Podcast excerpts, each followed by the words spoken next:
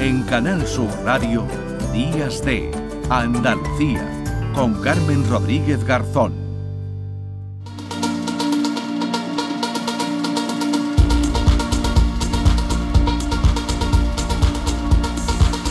10 menos 20 minutos de la mañana, el hombre más rico del mundo, Elon Musk, ha despedido este viernes a miles de trabajadores que Twitter tiene en Estados Unidos, en Europa y en Asia, solo una semana después de hacerse con la aplicación. Y aunque ha dicho que su objetivo final es que esta plataforma ayude a la humanidad, aún no ha anunciado cómo lo conseguirá y cuál será su estrategia de negocio. En los últimos días, el también director ejecutivo de Tesla ha usado la propia red social para delinear algunas posibles ideas como una suscripción premium por 8 dólares. Y claro, Hoy nos eh, preguntamos, se lo vamos a preguntar a dos expertos a los que hemos citado a esta hora de la mañana, ¿qué va a ser de Twitter? Los cambios van a ser inmediatos. Ha habido ya fuga de usuarios. Vamos a saludar en primer lugar a Vicente Montiel, que es profesor de redes sociales y marketing online de la Universidad de Málaga. ¿Qué tal, Vicente Montiel? Buenos días. Buenos días, Carmen. Bueno, ha llegado, como decimos aquí, ¿no? Fuerte y a lo grande, lo más que va a pasar o que está pasando ya en Twitter. Bueno, eso no lo sabemos nadie. lo que estamos es un poco alucinando con, todo lo que está pasando a nivel interno. De cara, de cara al exterior, eh, Twitter sigue siendo el mismo, ninguna funcionalidad ha cambiado, no se ha producido ninguna variación extrema que, bueno, pues aparte de, de lo de la propuesta de que quienes tengan quieran tener su cuenta cualificada con un circulito azul tienen que pagar 8 dólares. Hasta ahora eso era gratis y lo daba Twitter. Pero eso es un cambio muy menor. Eh, Twitter no ha cambiado en absoluto hacia afuera, pero hacia adentro pues eh, está siendo algo sorprendente, ¿no? La forma y el estilo en el que este señor ha decidido entrar en la compañía y, bueno, pues con menos que romperla. Mm. y ya veremos a ver qué es lo que sucede después. Claro, lo que pasa que lo que ocurre dentro de alguna forma seguro que se va a reflejar fuera. Eso ya aparece, eh, ya, ya, ya apuntaba usted, Vicente, que se... Eh, bueno, que lo de Twitter Blue, lo de cobrar además no es algo nuevo, eh, pero ese cobro, digo yo que se tendrá que justificar con alguna ventaja extra, ¿no? De, lo que de lo que ya de lo que ya sabemos que es lo que le va a aportar a un usuario que pague esos 8 dólares al mes, ¿eh? mensualmente por tener verificado su perfil. ¿Qué beneficio tiene? Mm, realmente un beneficio directo no lo tiene, es un reconocimiento de que eh, esa cuenta pues está mm, autorizada o reconocida como oficial. Bueno, pues si por ejemplo vamos a poner el ejemplo de un cantante, por ejemplo puede ser David Bisbal, si tú buscas a David Bisbal en Twitter pueden aparecer como 500 cuentas, todas con el mismo nombre. Eh, muy parecidas, muy clonadas. ¿Y eh, cuál es la verdadera? Bueno, pues con el distintivo azul lo que tú haces es que verificas que tú eres el oficial de esa cuenta, ¿vale? Es decir, entonces evitas pues que, la, eh, que parezca que estás diciendo cosas porque hay mucha fake news y hay muchas cosas de estas. Pero bueno, mm, eh, ya te digo que es un cambio bastante, bastante menor el obligar a pagar por, por eso. Bueno, en todas las redes sociales, si tú quieres tener un distintivo, mm. quieres aparecer un poquito mejor, todas te dan la opción premium de poder pagar, ¿no? Eh, el que Twitter lo incorpore por primera vez a los usuarios o obliga a los usuarios a hacerlo si quieren ser destacados, pues es una novedad, es una mm. novedad, pero, pero no es una novedad demasiado relevante para el conjunto de lo que es la plataforma. Bueno, atendiendo a lo que ha hecho dentro, no sabemos si el objetivo ¿no? que él se había marcado de hacer un, un Twitter más humano ¿no? y menos violento, mm. como, como había venido diciendo, bueno, pues no, no sabemos por lo que por lo que hace dentro, no, no sé muy bien si, si es muy humano, sino que le pregunten a todos los trabajadores a los que a los que ha despedido, porque eh, se ha lanzado también ¿no? una opción que sería dividir Twitter en, en varios modos, ¿no? Quizás más light o menos o menos light, es otra de las ideas que se estaría contemplando, ¿no? Como una plataforma, ¿no? En la que uno elige una película y dice, bueno, pues hoy de miedo ¿no? Mañana comedia.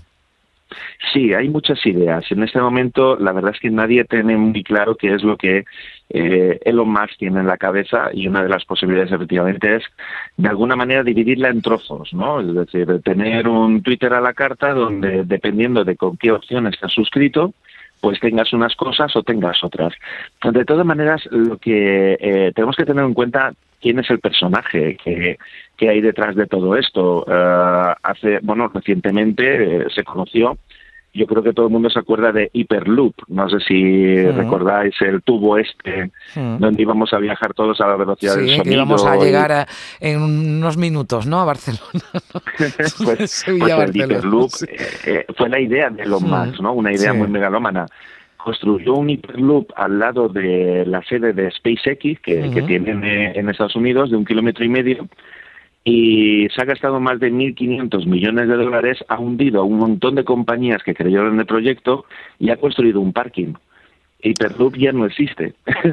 Entonces, eh, da la sensación como que llega, tiene una idea en su cabeza, eh, destroza absolutamente todo, convence a todo el mundo de que lo que él tiene en la cabeza va a ser verdad y luego si lo tiene que abandonar, pues lo abandona. Hmm. Entonces, eh, claro, están los anunciantes, los propios empleados que se quedan en Twitter, todo el mundo está muy preocupado diciendo, bueno, pero este señor tiene claro lo que está haciendo. Hmm.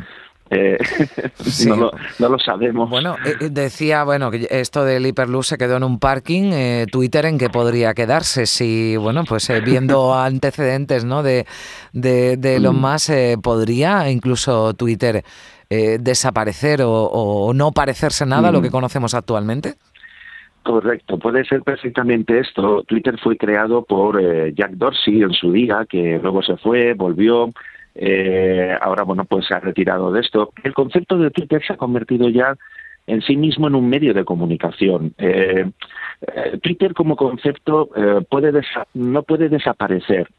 lo que sí que puede desaparecer es la compañía, es decir, que no sea viable, que no sea. Es una compañía que siempre ha tenido grandes problemas económicos, un modelo de negocio que siempre ha estado en cuestión y que como la abandonen por todo este tipo de decisiones erráticas, la abandone los anunciantes, todos los inversores, puede llegar a tener problemas, pero volvería a aparecer, en mi opinión, volvería a aparecer otra similar con el mismo modelo de comunicación. Porque el modelo de comunicación de Twitter es lo que gusta a la gente, no, no la compañía. Lo que pasa es que pues es la única que hay. Pero mm, si tuviera que desaparecer, eh, estoy completamente convencido de que volvería a aparecer en otro formato casi seguro. Bueno, pues si no existiera se la inventaría, ¿no? Venimos a, decir, porque Twitter sin duda, sin duda funciona, ¿no? Y me imagino que además habrá sido uno de los motivos por los que, eh, bueno, pues Elon Musk se ha hecho con la, con la compañía, pero veremos en qué queda. Iremos eh, conociendo las decisiones que, que, tome más allá de las internas y que desde luego, bueno, pues ha dejado a miles de trabajadores de Twitter en, en la calle. Vicente Montiel, profesor de redes sociales y marketing online de la Universidad de Málaga, muchísimas gracias por estar con nosotros. Adiós. A ti, gracias. Bueno, vamos a saludar también a Miguel Pérez eh, Subías, que es presidente de la Asociación de Usuarios de Internet. Miguel, ¿qué tal? Muy buenos días. Hola, buenos días. Bueno, eh, analizábamos un poco qué pasa o qué va a pasar, ¿no? Porque también hay muchas dudas sobre en qué se va a convertir Twitter, pero sin duda entre los eh, propios usuarios, que son muchos, ¿no? Y entre los que los que me incluyo, bueno, pues el, el, tema es eh, casi es monotema, ¿no? Sobre qué va a ocurrir en Twitter. Ya hay quien incluso anuncia que se va a ir, ¿no? Si se cumplen las ideas o las propuestas que, que ha lanzado de momento Elon Musk.